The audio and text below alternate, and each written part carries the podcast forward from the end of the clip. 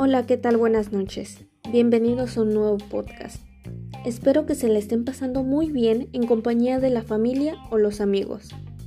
En este día hablaré sobre el tema de comunicaciones de la mercadotecnia. Para empezar, la comunicación es un proceso necesario para la mercadotecnia, porque sin ella no existiría la interacción con el mercado y no tendría fin de existir. Es un proceso de dos direcciones. Implica que haya comunicación entre el que emite el mensaje y quien lo recibe, en el cual hay una comprensión del mensaje y reacción de quien recibe el mensaje. Los objetivos de la comunicación en la mercadotecnia es que tienen que conseguir un nivel de notoriedad determinado en relación con la organización, sus productos y servicios tienen que mantener a lo largo del tiempo el nivel deseado en relación con la imagen, beneficios básicos y nombre de la compañía y de sus marcas.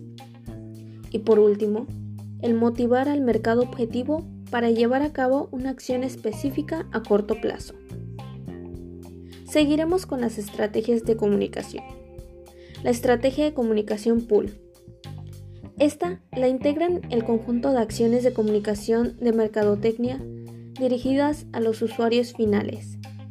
Su objetivo es construir notoriedad, interés y lealtad en los clientes finales. Cuando esta estrategia se ejecuta con éxito, los usuarios finales buscan y demandan determinados productos y servicios, y en esencia, su interés consigue atraer el producto hacia el canal. El final exitoso en la ejecución de esta estrategia requiere que los intermediarios dispongan de los productos y marcas buscados y demandados por los usuarios finales. Un ejemplo pueden ser los anuncios de televisión o radio, que normalmente interrumpen al público para dar a conocer un producto o marca. La estrategia de comunicación push. Esta la integra en el conjunto de acciones de comunicación de mercadotecnia dirigidas a los intermediarios. Su objetivo es motivar a los intermediarios para que pongan a disposición de los usuarios finales determinados productos o marcas y de esta forma mejore su disponibilidad de los productos promocionados.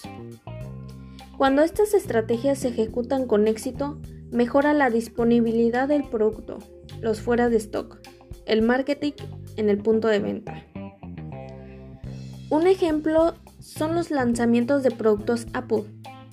Esta marca se diferencia claramente de su competencia. Está muy bien posicionada y los usuarios son los que se acercan a la marca. Consiguen a través de su posicionamiento, imagen de marca y reputación. Generan una necesidad en los clientes para que sean ellos los que se acercan a adquirir el producto. Y eso es todo por el día de hoy. Espero que les haya gustado este tema y lo hayan disfrutado en donde sea que se encuentren.